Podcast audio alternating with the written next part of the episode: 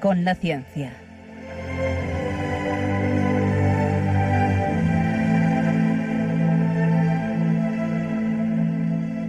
Dirigido por Javier Ángel Ramírez.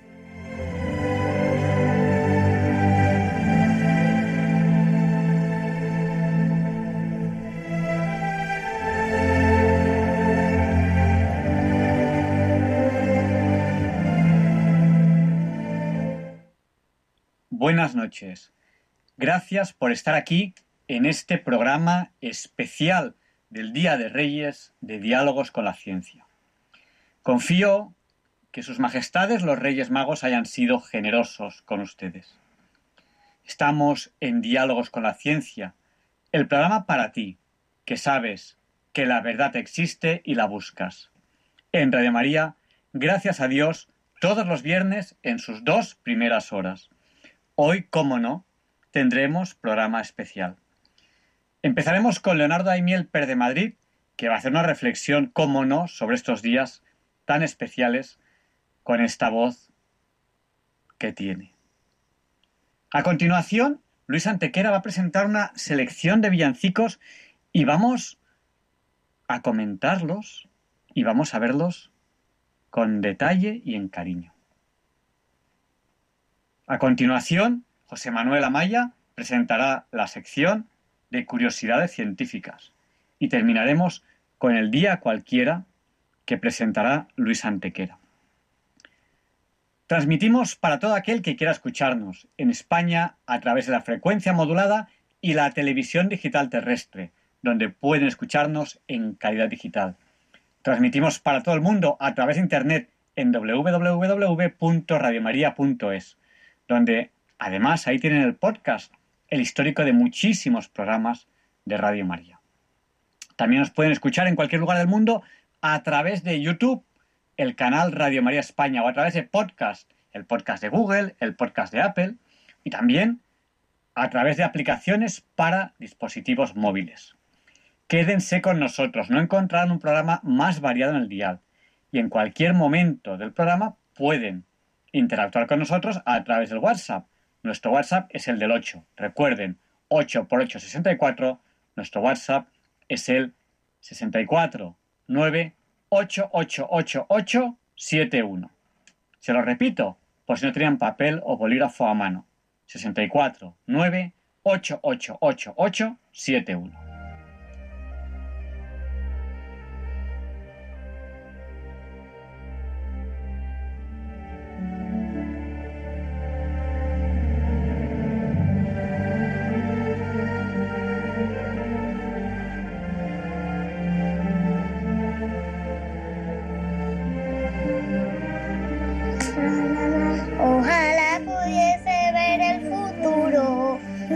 hermoso que sería el universo, universo, universo. Los hermanos y familiares seguro que serían muy buenos. El mundo sonriente cantando de alegría. Gracias Padre Dios, gracias por la comida. Gracias Padre Dios por todo este mundo.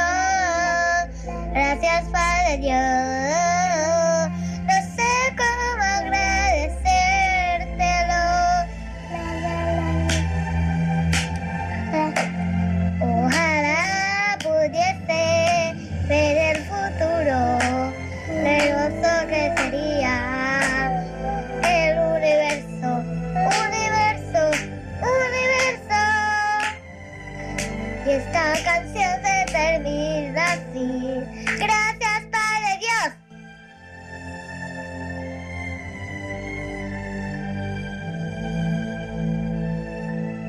71. pudiese ver el futuro.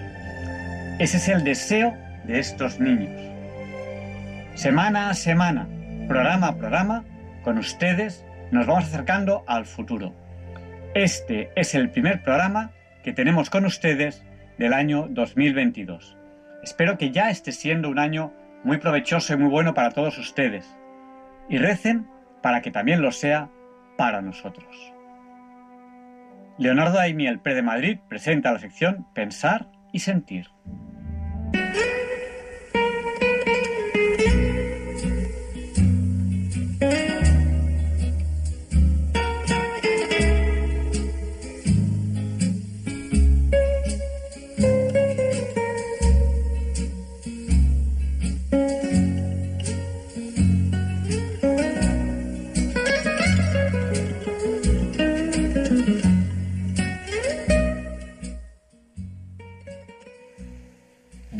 Noches, queridos oyentes de Radio María. Soy Leonardo Daimiel y celebro estar de nuevo con ustedes. Acabamos de vivir las dos semanas a las que llamamos las Navidades, como si hubiera más de una en este año. Aunque cierto es que la RAE admite la acepción en plural como tiempo comprendido entre el día de Navidad y el día de Reyes. Para pensar y sentir hoy, les voy a leer un brillante texto escrito por el periodista Luis Ventoso a propósito del significado de la Navidad y sus celebraciones. En él reflexiona sobre el contexto histórico y familiar en el que nació Jesús y añade que los cristianos creemos que Jesús, hijo de María, es totalmente hombre y totalmente Dios y enunciar esa verdad en público molesta cada vez más. Dice así, el autócrata Gaius Octavius es uno de los cuatro o cinco gobernantes más importantes que jamás hayan existido. Siempre estará en la historia. De familia patricia y sobrino nieto de Julio César, se convirtió en el primer emperador romano bajo el nombre de César Augusto y gobernó con gran éxito y tino durante 40 años.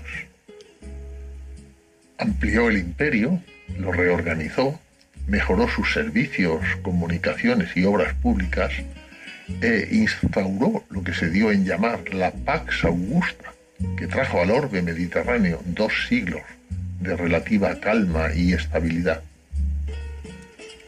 Jesús nació en la era del emperador Augusto, siendo el maquiavélico Herodes el Grande su rey títere para Judea, Galilea, Samaria e Idumea, vasallas de Roma. Jesús vino al mundo en la antítesis de la escala social de Augusto, en la antípoda de los oropeles de palacio, las grandes pompas, títulos y tesoros mundanos su familia ni siquiera gozaba de un cierto desahogo material. Eran pobres. Por eso, cuando llevan a su hijo a la ceremonia de purificación en el templo, entregan como ofrenda dos tórtolas, la dádiva de los poco pudientes, en lugar del preceptivo cordero de un año. José era un carpintero afincado en Nazaret, provincia de Galilea, que tenía raíces en Belén, provincia de Judea, una población cercana a Jerusalén. De Belén había salido el rey David, ancestro en el árbol genealógico de José. Para controlar fiscalmente a sus súbditos, Augusto ordenó por entonces un enorme censo universal en todo el imperio. Tal exigencia burocrática obligó a José a viajar desde Nazaret hacia el sur a su Belén de origen, en compañía de su mujer embarazada, María. No encontraron albergue, así que el niño acabó naciendo en un pesebre, probablemente ubicado en una gruta de las que solían acoger los establos en aquella zona de Judea. En la Roma palaciega de entonces se habrían reído con displicencia si alguien les hubiese ido diciendo que aquel niño insignificante iba a ser la persona más importante de la historia. Y lo fue. Y lo es. Y lo seguirá siendo siempre. Los cristianos creemos que Jesús es totalmente hombre y totalmente Dios. Además de haber sido un personaje histórico, creemos que es el Hijo de Dios que vino a la tierra para salvar a la humanidad. Por eso celebrar su nacimiento es siempre un motivo de enorme y lógica alegría. Desde los años 40 del siglo pasado, se ha abierto una grieta creciente entre el Jesús histórico y el Cristo de la fe, según ha explicado con elegante claridad el gran teólogo Joseph Ratzinger, el Papa Benedicto XVI. En él ha trabajado para cerrar esa grieta con sus magníficos libros, entre los que destaca el titulado Jesús de Nazaret. Intelectuales y figuras públicas alejadas de la fe cristiana admiten acaso a Jesucristo como una figura bien, bien, intencionada, que dejó un hermoso mensaje de caridad, perdón y fraternidad. Pero el asunto comienza a atragantárseles cuando se sostiene que Jesús es el Hijo de Dios, que nació de María, una virgen, y que resucitó a los tres días tras haber sido enterrado en un sepulcro cerrado a cal y canto. Un redentor que nació en un pesebre en las afueras de una ciudad que no acogió a sus padres y que recibió la más dura pena de muerte extramuros de otra, Jerusalén, ajusticiado a la vera de bandidos de la peor ralea. Un redentor que venció a la muerte y nos rescató. Esas verdades que constituyen la grandeza, alcance y razón de ser del cristianismo, no solo no las comparten, lo cual es legítimo, pues el don de la fe no es universal, sino que las rechazan de manera militante. Su mera enunciación les molesta de manera creciente y tratan de alejarla del ámbito público, de constreñirla al silencio de lo privado. Dios es considerado el límite de nuestra libertad, un límite que se ha de abatir para que el hombre pueda ser totalmente él mismo.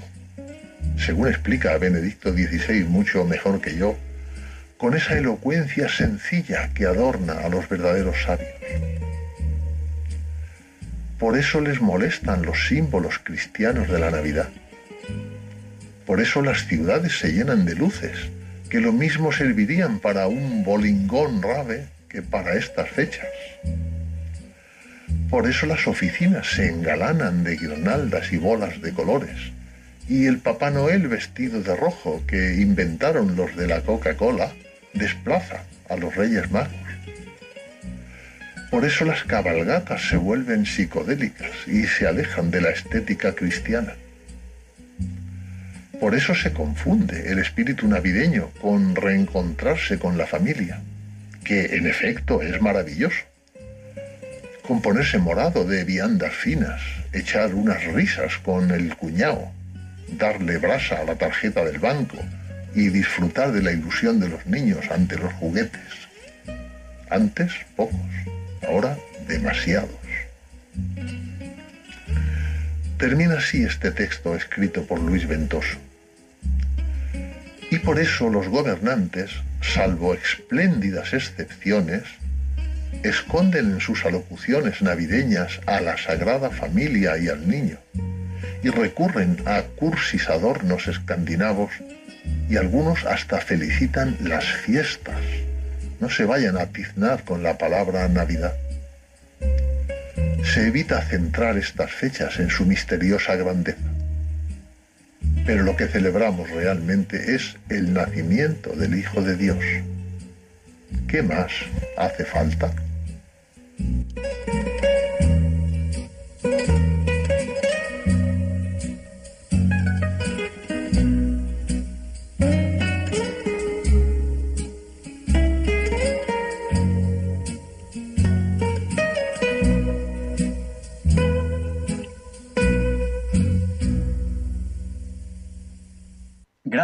Leonardo, por habernos hecho hoy también pensar y sentir. Y hoy, como entrevista de la semana, tenemos un programa muy especial sobre villancicos. Creo que les va a gustar. Quédense con nosotros.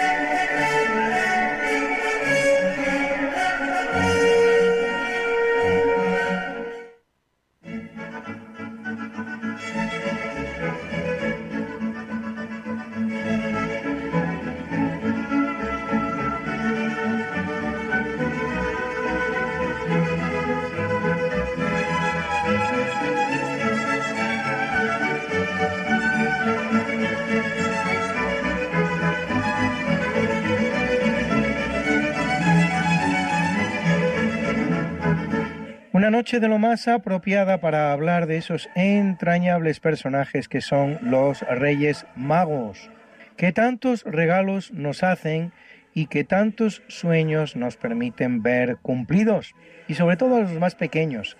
Pero ¿quiénes eran estos Reyes Magos de los que todos hablamos por estas fechas y que tan entrañablemente unidos están a la Epifanía del Señor?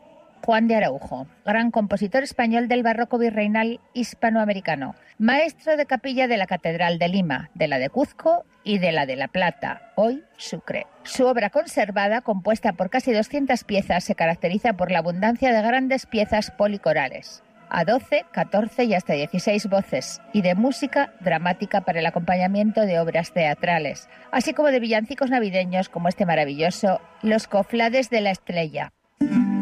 Christmas.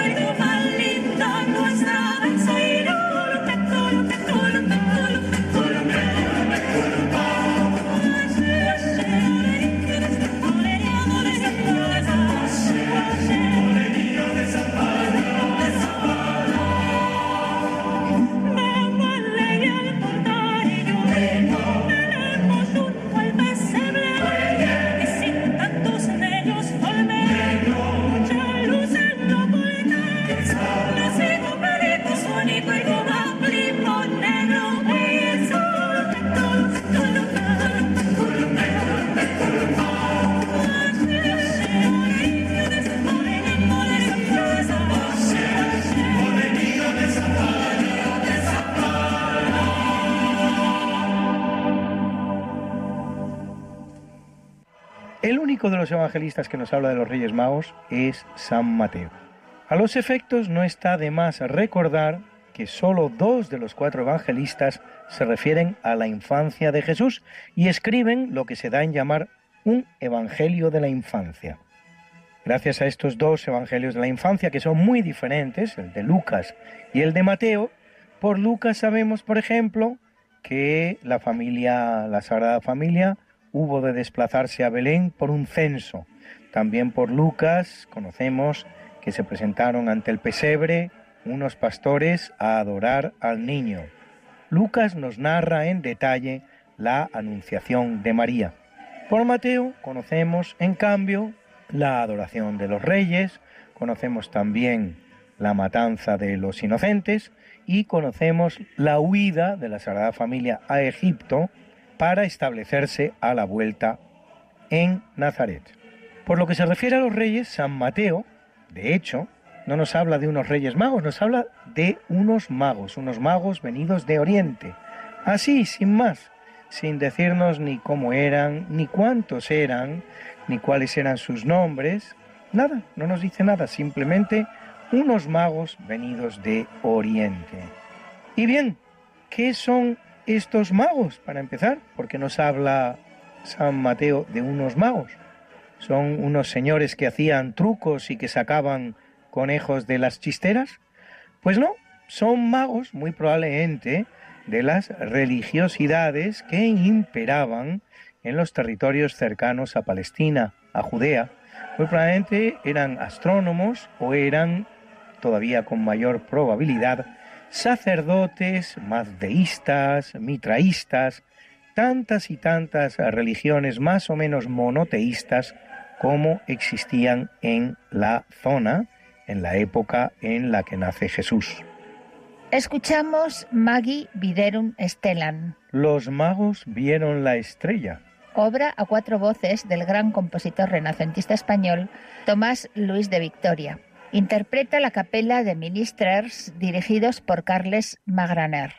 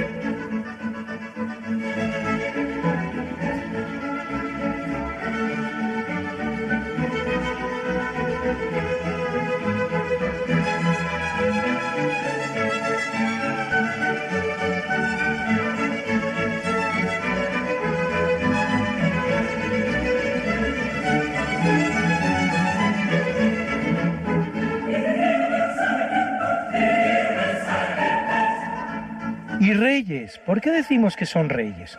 Si Mateo solo nos dice que son magos y que vienen de Oriente.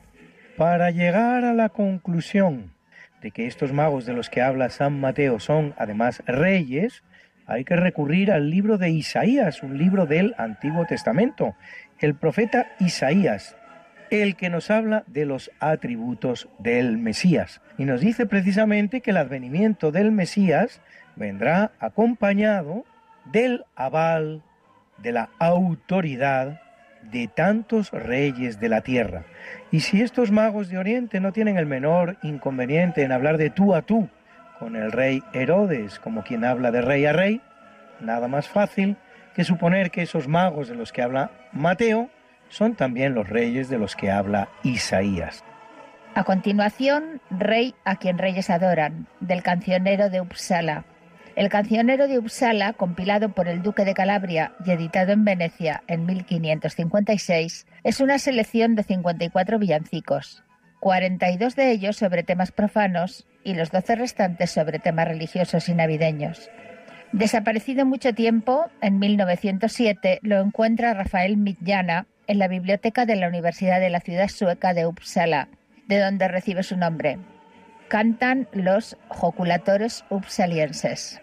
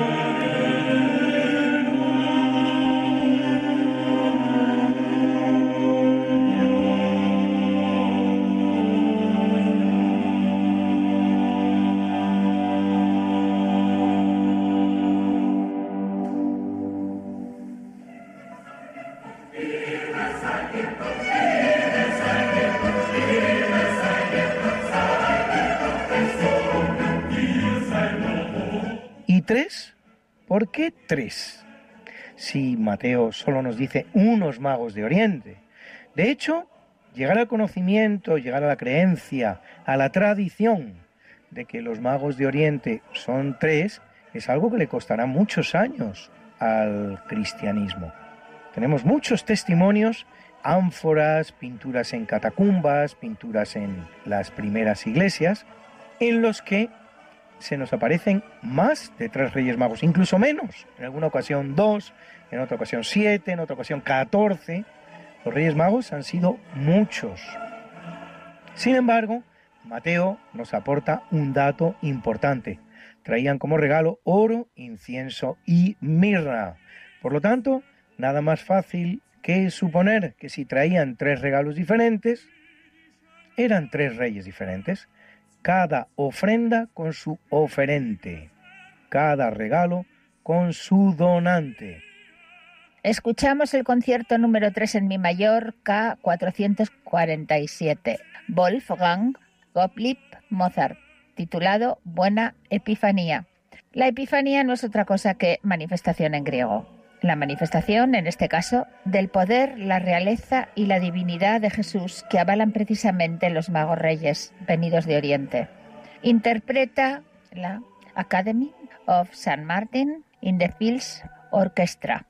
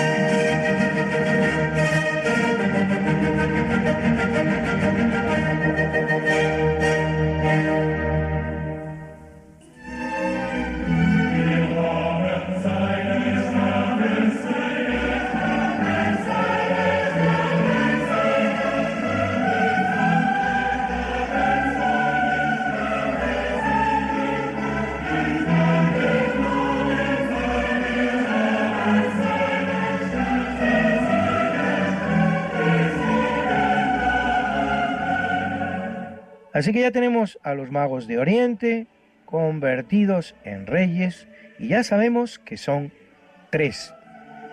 Y bien, ¿por qué uno blanco, otro más tostadito y otro directamente negro? Si Mateo nada nos dice de ello. Pues aquí la tradición cristiana recurre una vez más a un texto del Antiguo Testamento, a un texto veterotestamentario. En este caso estamos hablando del libro del Génesis, donde nos encontramos otro famoso trío que se halla en el origen de la humanidad, que son los tres hijos de Noé, cuando apenas queda en la tierra nadie sino Noé y su familia, después de ese diluvio devastador del que solo se han salvado ellos, gracias al aviso que les ha hecho Dios en persona, nos encontramos que son tres los hijos que van a repoblar el planeta. Y se llaman Sem, Cam y Jafet. De Sem vienen los pueblos semitas, como su propio nombre indica. Los pueblos semitas son los que están más cerca del entorno en el que nace Jesús. Son pueblos semitas los judíos, son pueblos semitas los árabes. Los camitas, Sus hijos, se van a repoblar tierras algo más lejanas, se van a África, dando lugar a los pueblos camitas, pueblos camitas que por lo tanto son negros. ¿Y por qué otro más blanquito, después del que era tostadito y del que era negro? Pues bien, estos son los hijos de Jafet, que Jafet, según nos dice el propio libro del Génesis, es el que puebla las islas. Unas islas que desde Palestina son la isla de Creta, la isla de Malta, la isla de Rodas, de Chipre, es decir, Europa. Jafet y sus hijos, los jafetitas, pueblan Europa.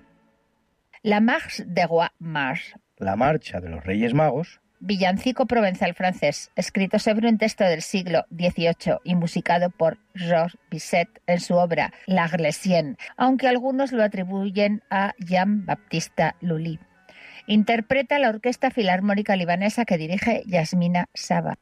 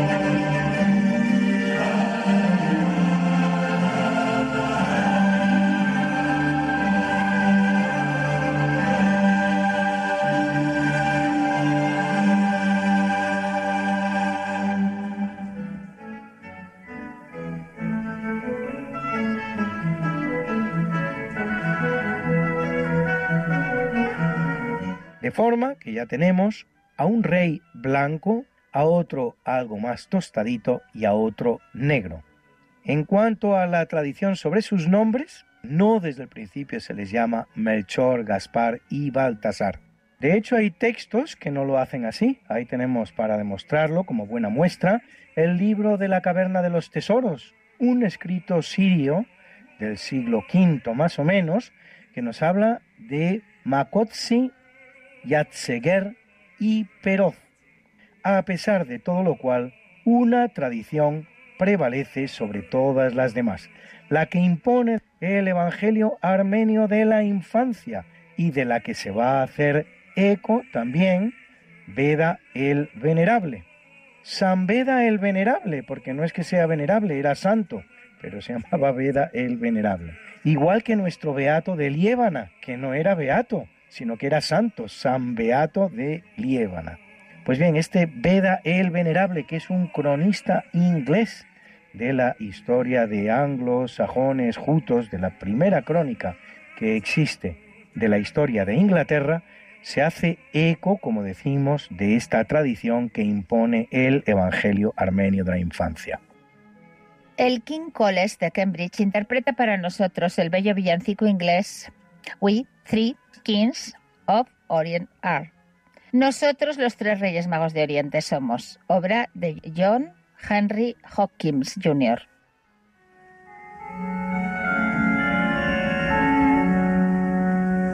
We three kings of Orient are, having gifts which traverse afar, field and fountain, moor and mountain, following yonder star. Oh,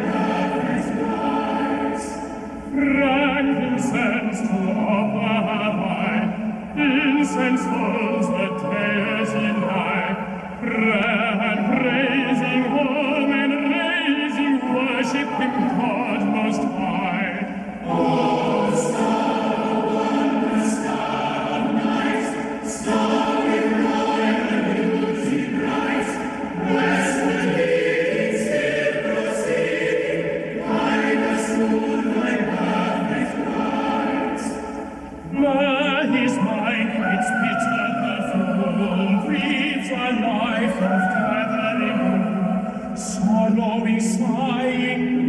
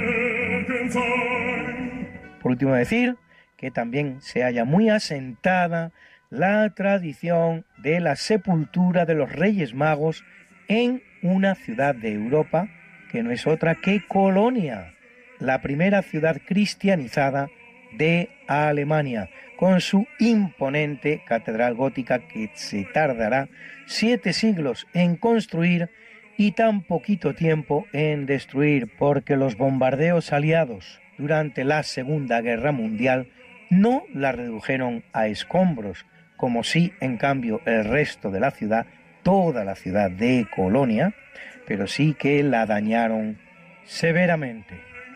Lo cierto es que la tradición de los restos mortales de los Reyes Magos es una tradición que proviene del siglo XII o XIII y habrían sido el regalo de un emperador bizantino a un obispo de Milán que se había presentado ante él para rendirle pleitesía.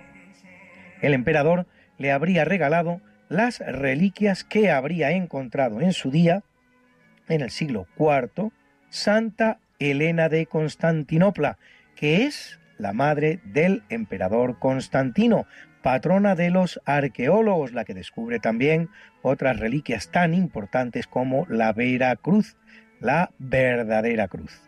Después de encontrar en las afueras de Jerusalén enterradas tres cruces que le parecieron ser la de Jesús y los dos ladrones, enterradas juntas. Para saber cuál de las tres era la de Jesús, hizo reposar sobre cada una de ellas a un enfermo que, al tumbarse sobre la primera, siguió estando enfermo, al tumbarse sobre la segunda, todavía persistía su enfermedad, y al reposar sobre la tercera, curó, deduciendo así Santa Elena que esa era la Vera Cruz, de la que, por cierto, el fragmento más importante que nos ha llegado a nuestros días es venerado en España, en Santo Toribio de Liébana. Tenemos pues las reliquias de los Reyes Magos en Milán. Pero ¿qué ocurre? Que otro emperador bizantino ataca y prácticamente destruye Milán, con lo cual las reliquias son evacuadas de la ciudad y llevadas a refugio más seguro, un refugio que se hallará en la ciudad de Colonia, en la cual, para dar el culto que corresponde a tan venerables reliquias, se va a levantar ni más ni menos que esa gran obra del gótico que ya hemos citado, que es la Catedral de Colonia, en la que puede usted observar, si va a verlo, tres féretros, dos debajo y un tercero montado sobre los dos de la base, con un precioso monumento de piedras preciosas y particularmente oro. Escuchamos a continuación el precioso villancico Los Reyes Magos, compuesto por el compositor argentino Ariel Ramírez, en las voces impagables del grupo salteño Los Fronterizos.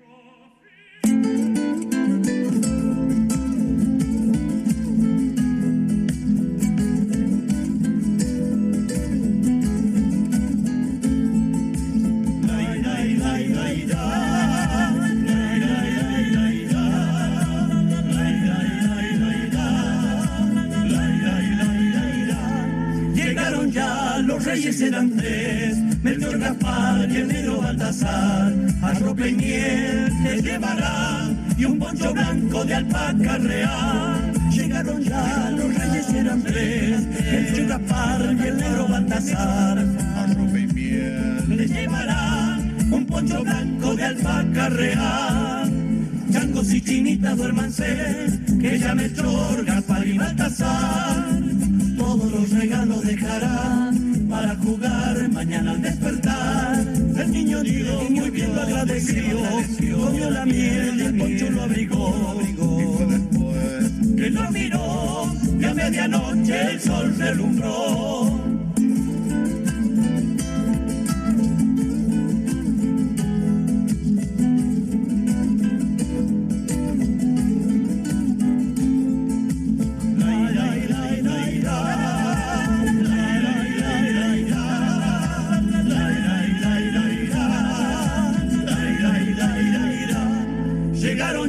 Los reyes eran tres, el Gaspar y el negro Baltasar, a ropa y miel te llevarán y un poncho blanco de alpaca real. Llegaron ya, los reyes eran tres, el Gaspar y el negro Baltasar. ropa y miel te llevarán un poncho blanco de alpaca real. Changos y chinitas duérmanse, que ya Melchor, Gaspar y Baltasar todos los regalos dejarán para jugar mañana al despertar. El niño dio muy bien lo agradeció, comió la miel del poncho lo abrigó. Que lo miró y a medianoche el sol relumbró.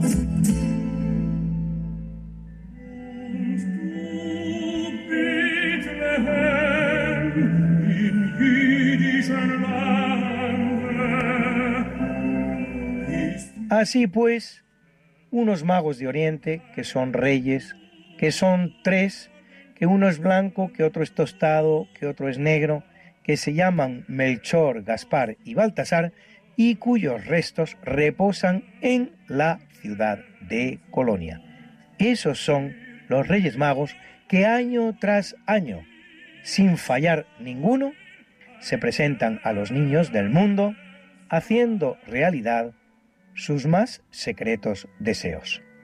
Y para terminar este popular villancico andaluz ya vienen los reyes, que nos canta el coro juvenil de Campanileros Raya Real.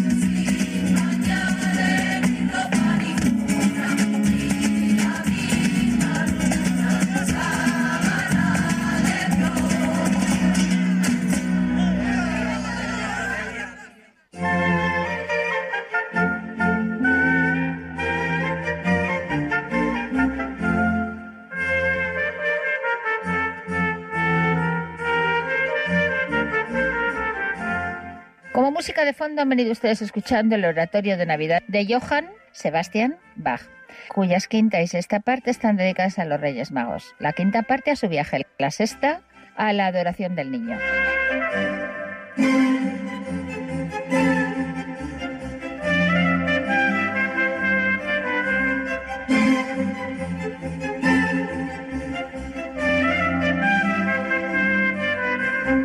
interpretó el Münchener Bach Choir, acompañado por la Münchener Bach Orquesta, dirigidos ambos por Karl Richter. Fueron los solistas la soprano Gundula Janovic, la contralto Christa Ludwig, el tenor Fritz Wunderlich y el bajo Franz Krass.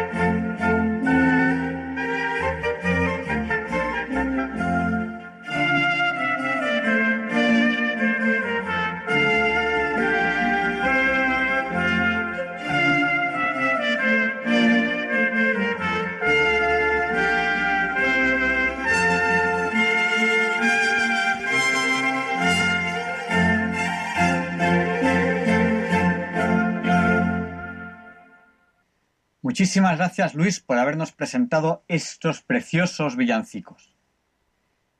Y a continuación, José Manuel Amaya presenta la sección de curiosidades científicas. Buenas noches a todas las personas oyentes.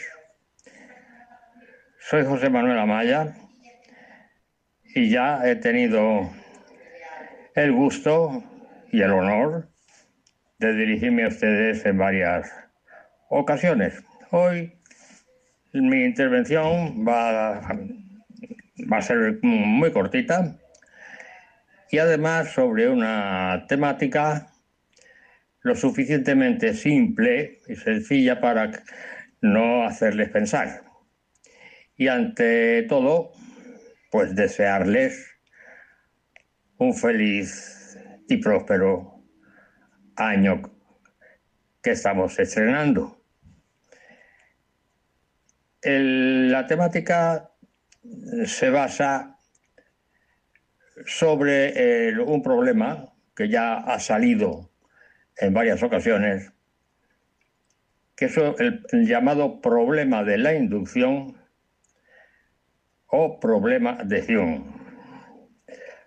procedente, como todos ustedes ya saben, de empirismo inglés que data nada menos que del siglo XVI, concretamente, ¿no? Y que, según los entendidos y los eruditos en historia de la filosofía, fue establecido por los eh, filósofos John Locke, George Berkeley, que además era clérigo, y a irlandés y de Hume. Pero claro, mucho antes de ellos también había que introducir, como yo lo he dicho, a Francis Bacon. Bueno, nos centramos pues en el problema de la inducción y nos situamos en el siglo XX, concretamente, ¿no? Y aparece en escena Bertrand Russell. De Bertrand Russell ya le he dicho eh, algo en varias ocasiones, un intelectual de primerísima línea Y les dije también que intervenía en un periódico en España de, de gran tirada y de gran antigüedad, fue fundado en 1901 concretamente, ¿no? Y eh, sus artículos, en la primera página, el llamado artículo principal o artículo de fondo, pues eran unos artículos extraordinariamente informativos y de una, un nivel intelectual eh, envidiable. Fue un hombre de muchísimos años, porque según mal lo recuerdo fue, nació en 1873 y murió en 1970, casi con 100 años aproximadamente, ¿no? Un gran matemático que curiosamente opinaba de la matemática algo verdaderamente eh, sorprendente. Decía que la matemática es una ciencia de la, cual no se sabe de qué cosas habla y, y de aquello de las que de ella se dice es verdadero o falso. es curioso, ¿no? Y es el autor de un tratado, uno de los tratados más destacados e importantes, denominado Principia Matemática, escrito a medias con Alfred North Whitehead, y en el que se basó precisamente Gödel para mm, eh, eh, configurar su teorema, el famoso teorema de Gödel. Russell, para explicar el problema de la inducción, eh, ponía un ejemplo muy estrambótico, llamado el pavo de Russell. Entonces el pavo de Russell era un, pavo que está en una granja y resulta que hay un cuidador que todas las mañanas, a las 9 de la mañana, le pone de comer. Y entonces, como todos los días sucedía eso, el pavo llegó a la conclusión de que todos los días a las 9 de la mañana viene mi cuidador y me pone de comer. Y esto será siempre. El problema de la inducción lo que nos dice o que lo que nos limita es a decir la palabra siempre o nunca, evidentemente. Y sobre el pavo, induce que todos los días el cuidador a las 9 de la mañana le pone de comer hasta que llega la víspera de Navidad y en lugar de ponerle de comer, le corta el cuello. el famoso pavo de Russell. Y ya por último, en el hemisferio norte había la convicción, se tenía la convicción, de que todos los cisnes son blancos. Porque todos estos animales, todas estas aves que se habían observado, habían sido blancas. Por lo tanto, se estableció la palabra todos los cisnes son blancos. Hasta que se descubrió Australia ¿En, qué fecha? Pues fíjense qué curioso. El 1 de enero de 1901.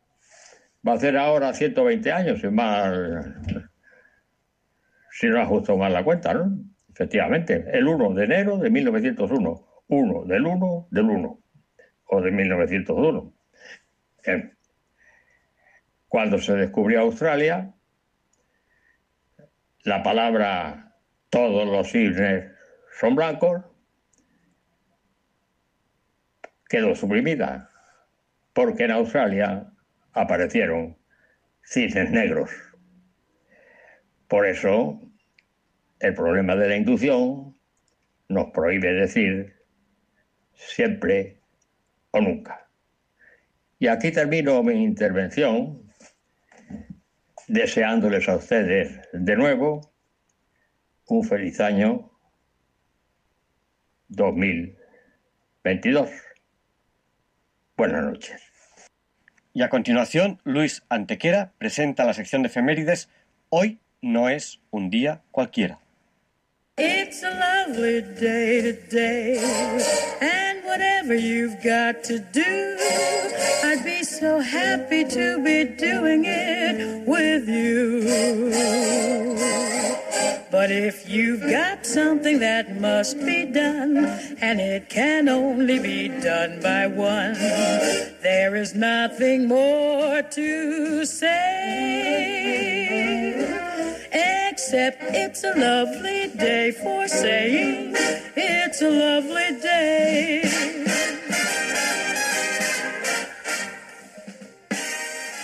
No, Javier Ángel, no dilectos compañeros de diálogos con la ciencia, no, queridísimos oyentes de Radio María, claro que no es un día cualquiera. Ningún día es un día cualquiera y este 7 de enero que nos disponemos a comenzar ahora mismo, tampoco porque en fecha tal, pero del año 1566 es elegido Antonio Michele Ghislieri, más conocido como Pío V, vicentésimo vigésimo quinto Papa de la Iglesia Católica, que lo es seis años, hasta 1572 de la Orden Dominica, que en cumplimiento de las disposiciones del Concilio de Trento realiza importantes reformas en el seno de la Iglesia, en la curia, en las congregaciones, en el clero, publica el Catecismo Romano, alienta la creación de la liga que acabará obteniendo la gran victoria de Lepanto contra el turco e intenta una moralización de la vida secular, canonizado por el Papa Clemente IX.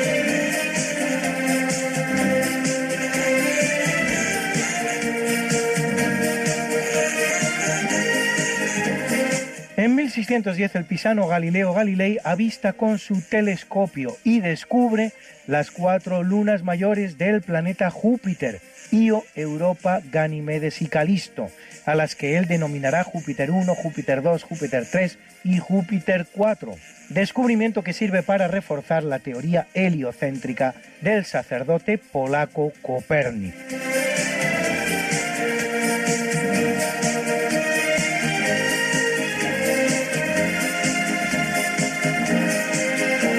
En 1789 en los Estados Unidos se realizan sus primeras elecciones presidenciales que dan como ganador a George Washington, importante terrateniente norteamericano, propietario de numerosas haciendas y de hasta 317 esclavos, que participa activamente en la guerra contra Inglaterra, que desemboca en la independencia de las llamadas Trece colonias, las cuales juntas suman un pequeño territorio de unos 400.000 kilómetros cuadrados en la costa este de Norteamérica, germen de lo que luego serán los Estados Unidos de Norteamérica. Luis, Luis, Luis. ¿Qué pasa, Mariate? ¿Les has recordado ya a nuestros oyentes lo de nuestro programa? Hija, qué susto, pues no, la verdad. Pues hay que hacerlo, Luis. Sí, amigos, porque todos los miércoles a las 5 de la mañana, Luis Antequera, que es mi marido y esta servidora, estamos de nuevo con ustedes contándoles más y más historia, pero historia de la buena, con mayúscula. En el programa Esta no es una semana cualquiera, y con la mejor música. Mariate, es que a esas horas no están despiertos muchos de nuestros oyentes. Pues para todos aquellos que tienen la mala costumbre de dormir por la noche, siempre pueden entrar en el podcast del programa. Esta no es una semana cualquiera. Acuérdense, esta no es una semana cualquiera. Y escucharlo a la hora a la que más les guste escuchar la radio. Pues ya lo saben, amigos, esta no es Una semana cualquiera. con Mariate Aragonés Y Luis Antequera. la historia como es. Y no como nos gustaría que fuera.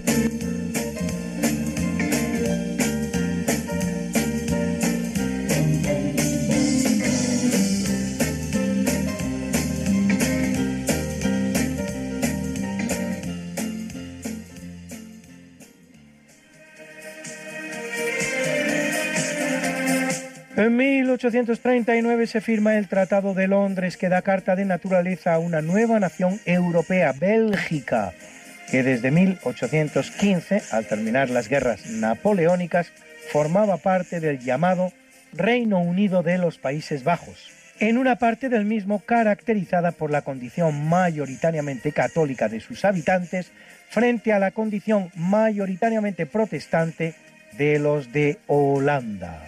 Con anterioridad, Bélgica había sido ocupada y gobernada sucesivamente por España hasta 1714, por Austria hasta 1794 y por Francia hasta 1814.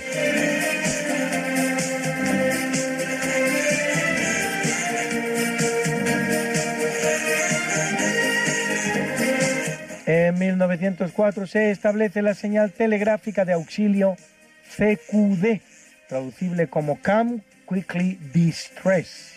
Vengan rápido, problemas, para expresar una situación de peligro, luego sustituida por la actual SOS, que aunque según algunos podría significar Save Our Ship, salven nuestro barco, o Send Out Succor, envíen socorro, en realidad es elegida simplemente por la sencillez de su expresión telegráfica.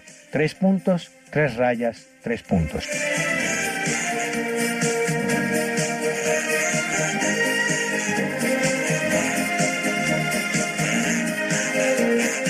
En 1936, el presidente de la Segunda República Española, Niceto Alcalá Zamora, decreta la disolución de las Cortes y convoca elecciones para el 16 de febrero. Unas elecciones que terminarán en un gigantesco fraude en el que el Frente Popular altera 150.000 papeletas de voto y consigue cambiar el signo de 50 escaños de las Cortes, convirtiendo así en victoria su derrota electoral. Siendo como eran unas elecciones a doble vuelta, la segunda ni siquiera se celebrará.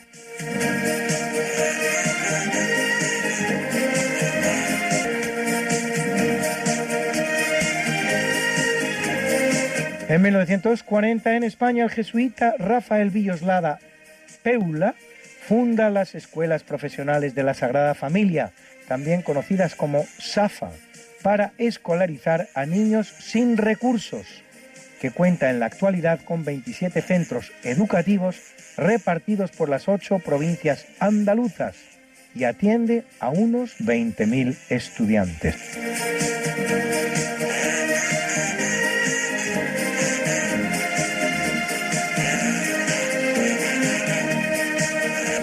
A ver si les suena esta música.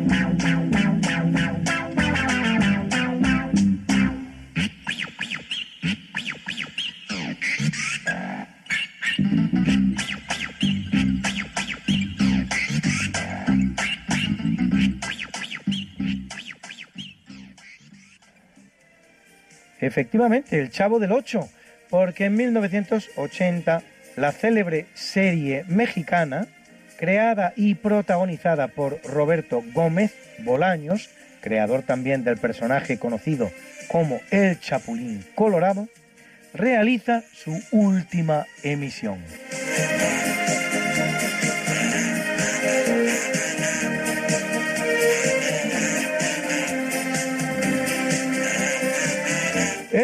1990 se decide el cierre al público de la torre inclinada de Pisa ante el temor de un posible colapso. El inclinamiento de la torre, consecuencia de la debilidad del suelo que la sustenta, empieza a producirse desde los primeros momentos de su construcción, pero los pisanos deciden seguir adelante con la obra, corrigiendo en sus estructuras superiores la graduación de la torre para equilibrarla en lo posible, por lo que no deberíamos hablar de una torre solo inclinada, sino además doblada. Nueve años después, en 1999, tras varios proyectos fallidos, se inicia un proceso de extracción del suelo inferior que se mostrará efectivo y que, según se estima, garantiza la estabilidad de la torre por otros tres siglos por lo menos. No son las primeras intervenciones realizadas sobre el monumento, tanto en 1848 como en 1935 se inician acciones de distinta naturaleza, bien que resultarán más contraproducentes que eficaces.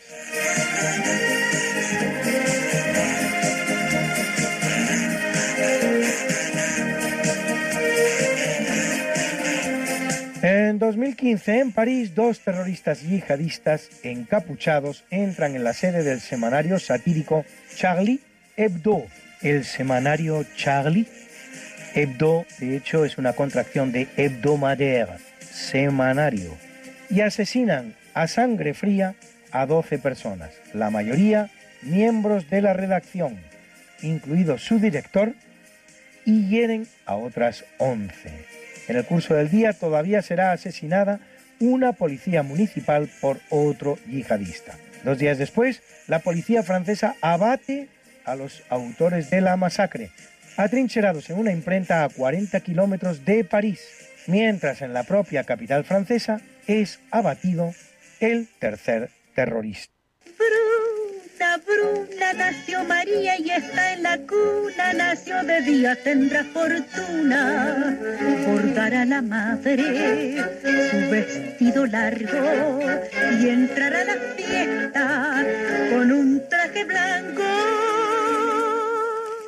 Y será la reina cuando María cumpla 15 años. Te llamaremos Negra María, Negra María que abriste los ojos en carnaval. En el capítulo del natalicio en 891 nace en Córdoba, en el Al-Ándalus español, Abderramán III, octavo emir del Emirato de Córdoba, constituido en 756 por Abderramán I desde 1912 y primer califa del Califato Omeya de Córdoba desde 929 hasta su muerte en 961. Primero como emir, luego como califa de casi 50 años.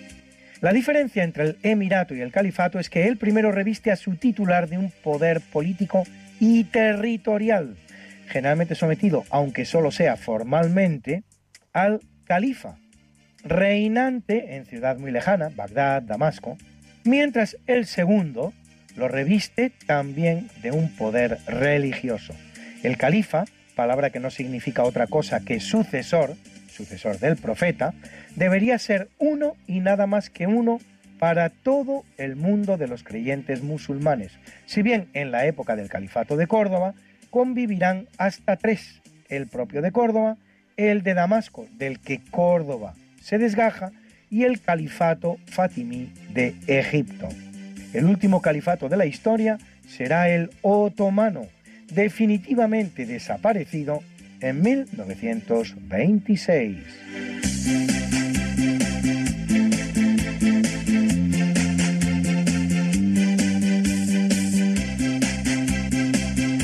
En 1502 nace Hugo Buoncompagni, más conocido como Gregorio XIII, vicentésimo vigésimo sexto Papa de la Iglesia Católica, que lo es 13 años entre 1572 y 1585.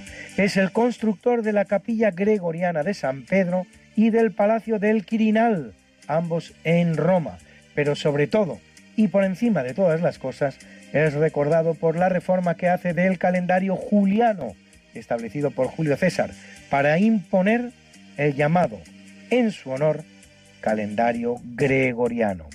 A partir de un estudio sobre el tema elaborado años antes por la Universidad de Salamanca, Gregorio ordenará el reajuste de 10 días para acompasar perfectamente el calendario legal al calendario solar, haciendo que al 4 de octubre de 1582 siga el 15 de octubre, por lo que a los efectos históricos del 5 al 14 de octubre de 1582 no existirán en el calendario.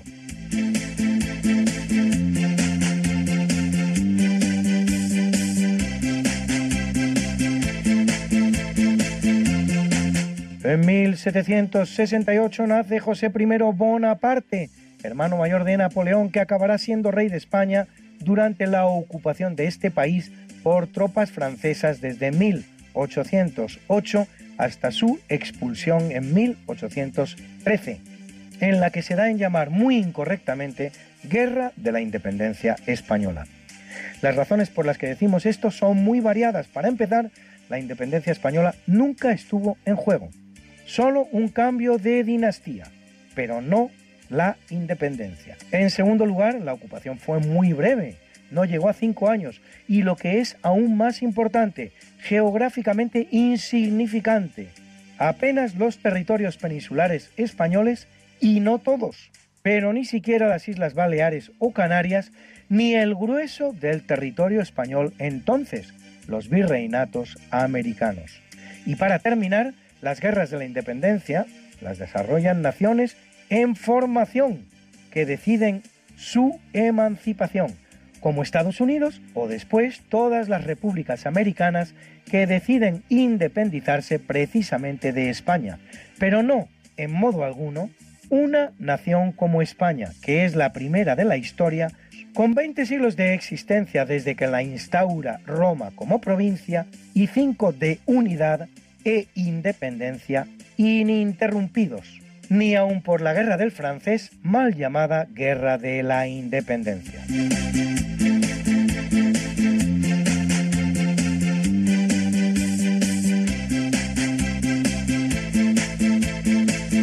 Nace en 1844 Marie Bernadette Soubirous, la jovencita francesa de 14 años, a la que se le aparece la Virgen en Lourdes en 1858 en hasta 18 ocasiones, con las palabras Yo soy la Inmaculada Concepción, doma que acababa de ser proclamado tres años antes. Bernadette morirá a los 35 años de edad después de profesar como monja con las Hermanas de la Caridad de Nevers, en donde se halla su cuerpo incorrupto y será canonizada en 1933.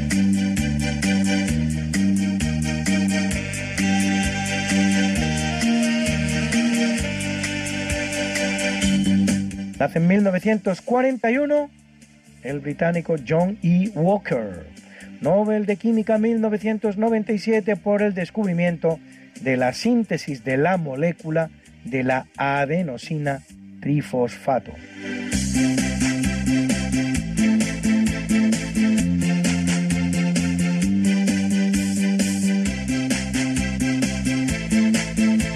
En 1943 nace Sadako Sasaki, niña japonesa que tenía dos años de edad cuando el 6 de agosto de 1945 la aviación norteamericana arroja sobre Hiroshima la bomba atómica que acaba con la vida de 200.000 personas, convirtiéndose Sadako en una de las más emblemáticas hibakushas, término japonés que significa persona afectada por la bomba atómica, muerta en 1955 a la edad de 12 años, recordada por la historia de las mil grullas de origami.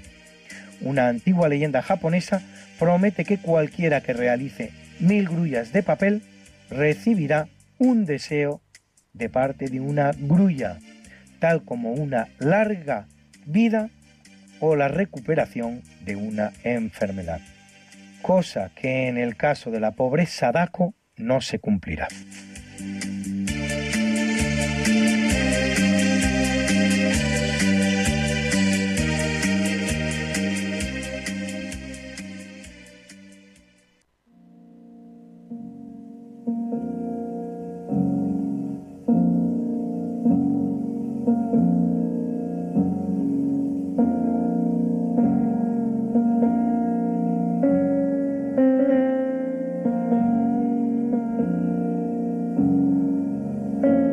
En el capítulo del obituario muere en 1325 Dionisio I, uno de los grandes reyes portugueses que reinan nada menos que 46 años, casado con Isabel de Aragón, Santa Isabel de Portugal, que impone la lengua portuguesa como oficial de la corte.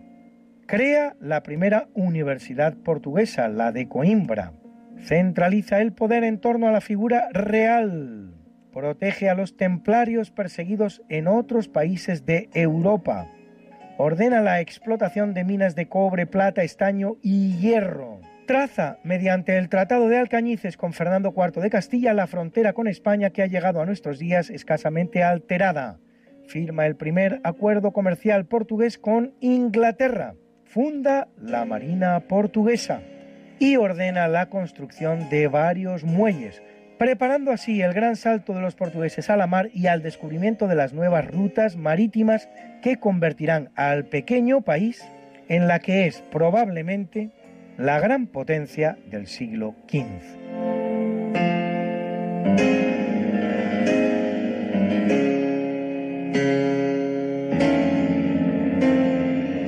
Muere en 1655 Giovanni Battista Pamphili, tátara tátara nieto del Papa español Alejandro VI y más conocido como Inocencio X, vicentésimo trigésimo sexto Papa de la Iglesia Católica, que lo es después de haber sido nuncio en España 10 años, durante los cuales niega a Portugal, que acaba de independizarse de Felipe IV de España, el reconocimiento de la Iglesia, condena el jansenismo y acoge en Roma a la reina Cristina de Suecia, que ha abdicado del trono sueco y se ha convertido al catolicismo. Es el Papa retratado por el pintor español Diego de Velázquez, que, al verse ante su retrato, exclamará algo así como, es más yo que yo mismo.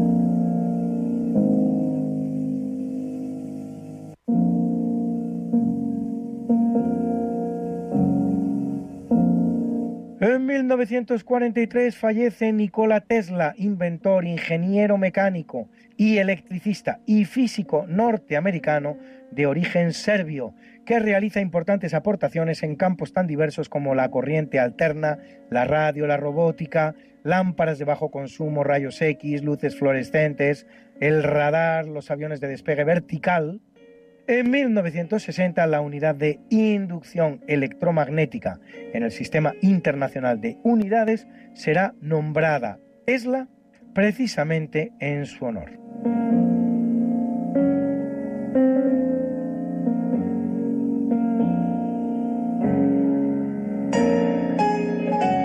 Muere en 1984 el francés Alfred Kastler Nobel de Física 1966 por el descubrimiento y desarrollo de métodos ópticos para el estudio de las resonancias hercianas en los átomos.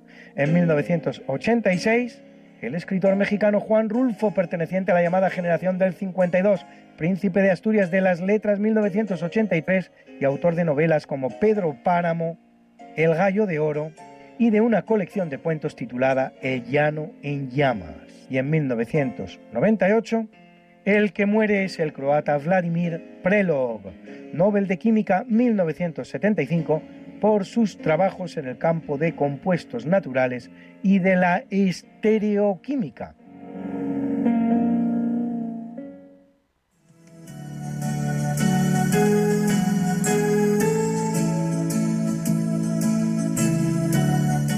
Felicitamos hoy a Rita Irasema, artista, cantante y presentadora española, hija del payaso Miliki, que cumple 68, a la que recordamos cantando esta preciosa canción, Lanza Perfume.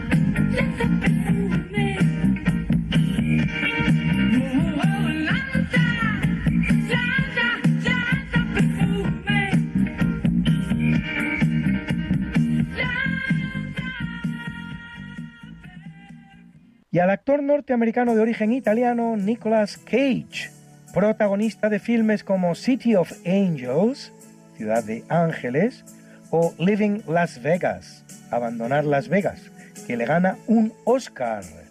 Y cumple 58. Y a Emilio Marcos Palma, ciudadano argentino, primera persona conocida en nacer en la Antártida cumple 44.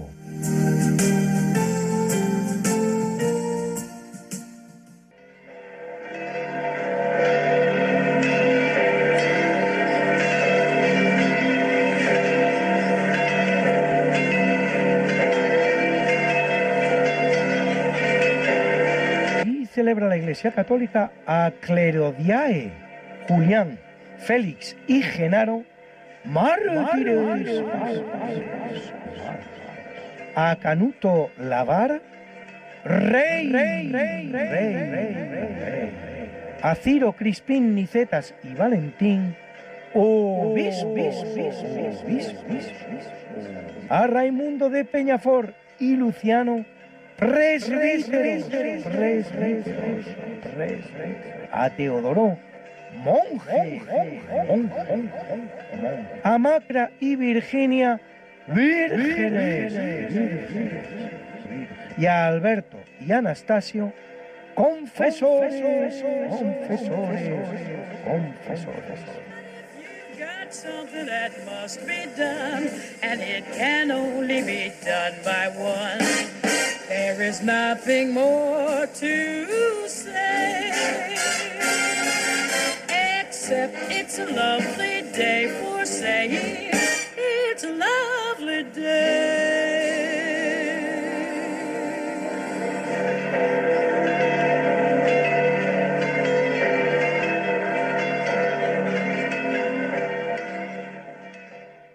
Ha llegado ese momento en el que le abrimos el micrófono a ustedes, a nuestros oyentes. Para que, si lo consideran oportuno, nos llamen y nos comenten lo que quieran. sobre el programa, sobre alguna de las secciones, sobre cualquier cosa que estén pasando estos días, sobre las navidades si quieren, sobre los villancicos. Nuestro número, si quieren llamarnos ahora, es el 91 005 94 19. Se lo repetimos, por si no tenían papel o bolígrafo a mano. 91 005 94 19. Y vamos a dar paso ya a una primera llamada que tenemos ahora, que nos está llamando ahora al 91 005 94 19. A ver un momentín, que lo tenemos aquí. A ver si conseguimos darle paso. Nos está fallando el teléfono. Hola. Hola, buenas noches. Buenas noches. buenas noches, Javier. Soy, bienvenido. Buenas noches, bienvenido. ¿Qué tal estás? Pues estoy en, estoy confinado. Vaya. me ha tocado. Sí, vamos, estoy confinado. Desde el, lunes me, es positivo. Ya también a mi padre y estamos, y bueno, y a mi, y a mi hermana y su novia les ha pasado. O sea que que debí de pasárselo yo sí, en, Nochebuena. Vaya, ¿Y, qué tal os encontráis? Bueno, pues es parecido, es bastante parecido a un catarro, con mucha tos, por lo menos en nuestro caso. Bueno. Pues en nuestro caso, y, y bueno, poquito a poco, poquito a poco, dado que tenemos la pauta de vacunación completa, pues bueno, confiamos en irlo más o menos, pero es, es algo bastante fuerte. Por eso esta llamada quería hacer una llamada a la responsabilidad, porque estoy viendo mm, que en general hay de todo, ¿no? Pero que la mitad más o menos de la gente que veo va tranquilamente como si esto no fuera nada y es bastante más fuerte. O sea, yo me he librado hasta ahora en dos años no me había contagiado, que yo sepa. He guardado en todo momento las instancias, en todo momento he llevado la mascarilla fuera, incluso empecé antes de que saliera el decreto ley. Eh, y, y y en todo momento procurando no tocar nada, evitar lugares concurridos, multitudes, etcétera, no he entrado en una terraza en tres años, o sea, en, dos años, dos años y pico, y sin embargo me ha quedado contagiando, es decir, algún irresponsable no ha guardado distancias conmigo y, y, me ha soltado toda su mierda en un momento dado. Entonces, lo mismo que me pasa a mí les está pasando a más gente.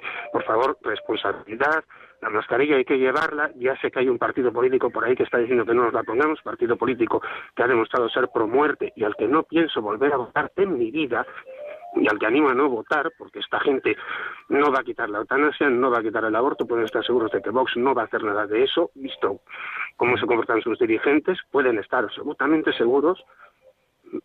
Incluso una organización que se dice pro vida, como es que era lanzar una, una, una alerta para que pidamos que no se que no se obliga a llevar mascarilla por la calle. Entonces, mm, yo no sé en qué piensan, sinceramente, algunos.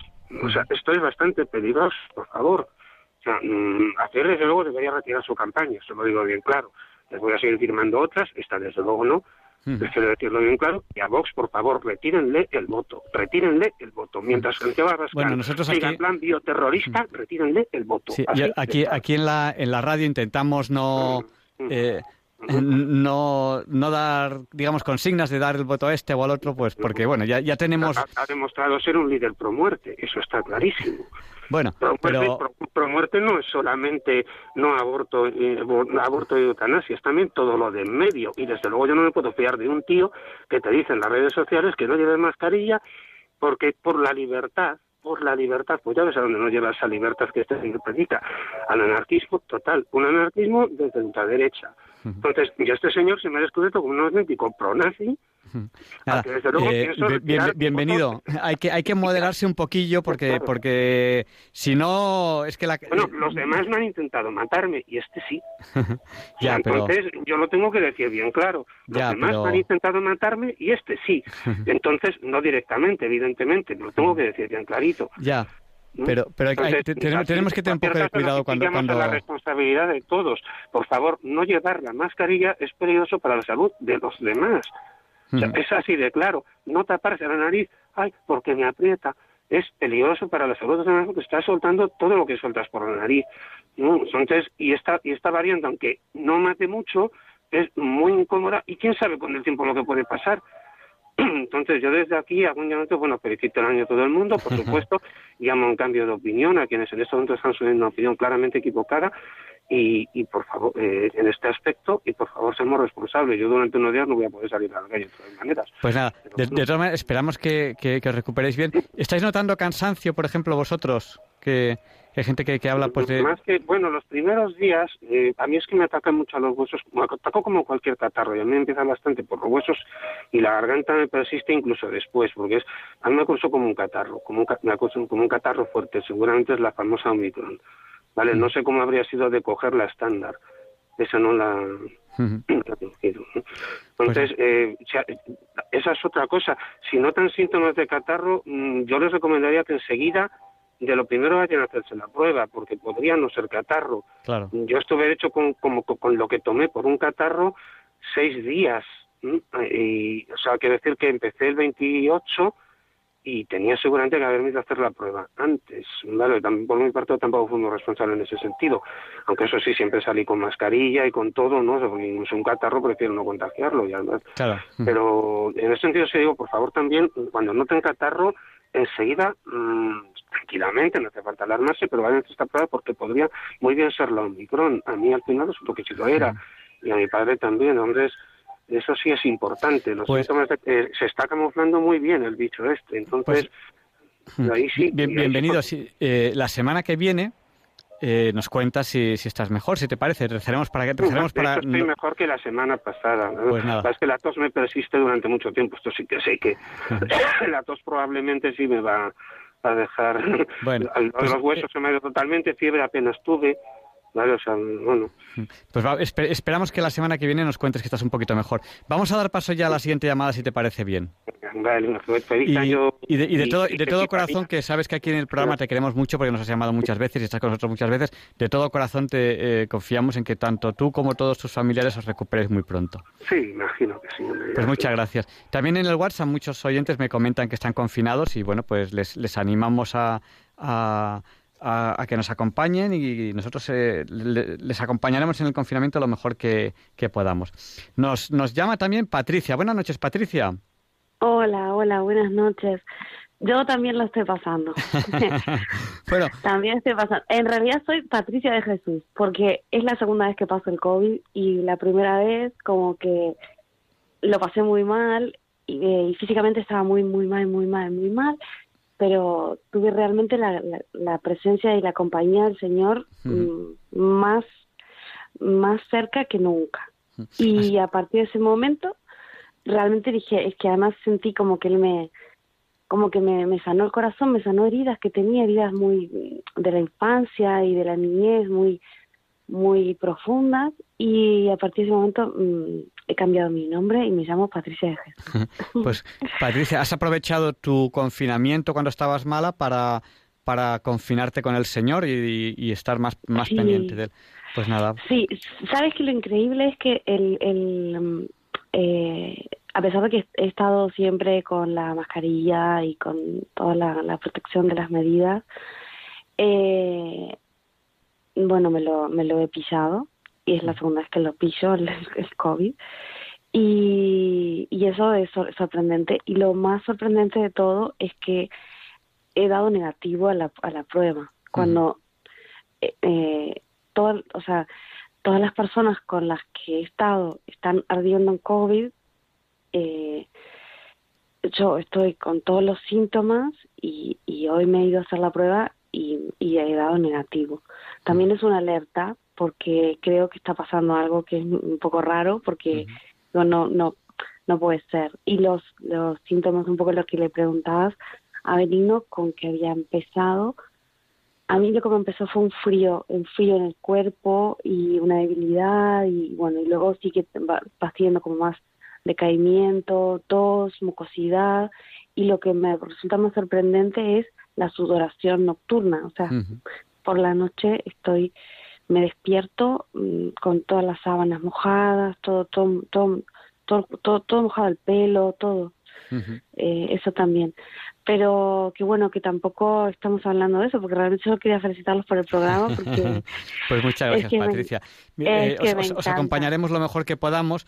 Hay muchísima gente ahora mismo con, con COVID, mu- eh, muchos oyentes nos lo comentan a través del WhatsApp. Mm. Eh, nuestro WhatsApp, que es el 649-888871, Pues saludamos a Raúl de Santander, a Monse de Zaragoza, a Rosario de Sevilla, Pilar de Madrid, a, Bienvenido, a Elo de Gabá, a Sonia Llana de Barcelona, a Rafa de Grazalema, a Mari Carmen de Alcalá de Henares, a Pilar de Coria, a Rafael del Puerto de Santa María, a María Jesús de Madrid, José de Alboraya, Valencia, eh, a María Visitación, a Patricia de Barcelona.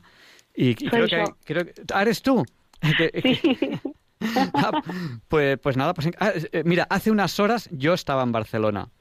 He cogido, ah. he cogido el coche para el programa de radio. Hace unas horas estaba yo en Barcelona, o sea que, que nada. Sí, sí, sí, sí. Es que, es esa, esa, Patricia de Barcelona soy yo. Es que, bueno, de verdad, es que me encanta, me encanta el, el, el, programa, los, los no los escucho tanto porque si al día siguiente tengo que trabajar es complicado, eh, pero lo encuentro, bueno, eh, entretenido, muy, muy rico, me aporta muchas cosas, muy variado y, y, el, y el día de hoy es que de verdad, por eso te puse en el, en el mensaje en el WhatsApp, te decía, es que me has hecho, o sea, tenía ganas de moverme y, y, estoy fatal, ¿no? O sea, y pensaba, ¿cómo puede ser que tenga ganas de, de, de, de bailar cuando, porque todos los villancicos, todo lo que han puesto, bueno, súper súper súper divertido. Muy muy bueno muy y, y muy interesante todo lo que lo que nos van contando toda la historia de los reyes. Mm, me lo voy a escuchar luego en el podcast para para hablarle a mis alumnos porque es todo también muy como que dices mira aporta un montón de cosas que no por lo menos yo desconocía. Pues nada, pues muchas gracias que nos habéis llamado al 91 005 9419 y si alguien más quiere llamar, tiene medio minuto para llamar porque ya, ya vamos a, terminar el, programa. Oye, esta mañana, ¿qué tiempo más maravilloso ha hecho en Barcelona? maravilloso, maravilloso. Sí. Impresionante. O sea, yo, decía, yo decía, y me tengo que ir. Y me tengo que ir. Sí, sí, sí. Un sol... Sí, sí, yo al punto que dije, hoy lo que haga, lo hago todo fuera. Y entonces, o sea, eh, la comida la hice la barbacoa, todo fuera, todo fuera. Me puse con las plantas, que nunca tengo tiempo. Y dije, hoy todo lo que hago, lo hago fuera, porque que estaba increíble. sí. sí. sí. Estaba increíble, pero nada, no, no podía demorar la salida que tenía que llegar aquí al programa a, Madrid. O sea que ya. me tuve que ir justo cuando estaba el sol impresionante y la gente me decía, pero ya te vas, ya te vas. Y yo, sí. Sí, sí, sí. Y el cielo ahora por la noche está súper despejado y hay un cielo increíble. Y también, ¿sabes? Cuando salgo digo, es que no me puedo quedar fuera, es que estoy pues fatal. Patricia, te voy a contar. Eh, ahora ya, ya no se verá la luna porque ya se habrá puesto.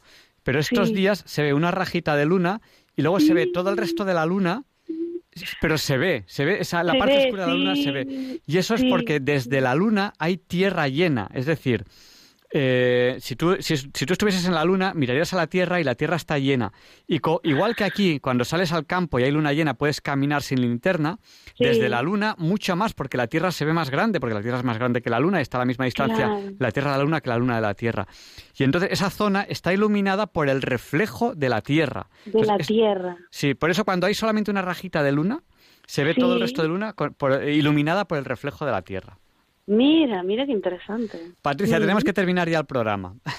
Pues ya está, pues ya está. Eh, terminemos el programa agradeciendo a, nuestra, a nuestra madre, agradeciendo a la Virgen, por supuesto. Claro. Y la semana que viene nos, nos cuentas si ya te has recuperado del todo. Vale, la semana que y, y agradezco no estar tosiendo porque no, estoy normalmente sacando el pulmón para afuera eh, y no, porque dije bueno si me pasa eso tendré que cortar, pero agradezco que no que no me ha pasado y por supuesto a, Radio María y, a cada uno de, los voluntarios. Yo soy hormiguita porque por donde vivo, en la zona donde vivo, eh, no, o sea, estoy apuntada entre los voluntarios de Barcelona, pero poco puedo participar. Yo, tengo, tengo muchos, muchos recuerdos muy bonitos de los voluntarios de Barcelona cuando estuve ahí eh, cubriendo, cuando fue el Santo Padre a, la Sagrada Familia. Yo fui a cubrir esa noticia y conocí a muchos voluntarios de Barcelona, tengo muy buenos recuerdos de, de ellos. Que un abrazo muy fuerte. ¿Tenemos que terminar ya? Pues. Gracias. Buenas noches. Y les dejamos con el Catecismo de la Iglesia Católica con Monseñor José Ignacio Munilla. Eh, les pedimos que recen por nosotros, recen por todos los oyentes y los no oyentes también que están confinados, pero recemos fundamentalmente los oyentes de Radio María unos por otros y también recemos por los, por los no oyentes. Y yo también les pido oraciones para nosotros, para el equipo de diálogos con la ciencia, Les espero la semana que viene, si Dios quiere, no falten. Espero que los Reyes Magos hayan sido generosos con ustedes. Yo la verdad es que tengo que darle gracias a los Reyes Magos de que no necesito mucho para ser feliz. Hasta la semana que viene, si Dios quiere, le pediremos a San Juan Pablo II que interceda por nosotros para que se nos libre del mal.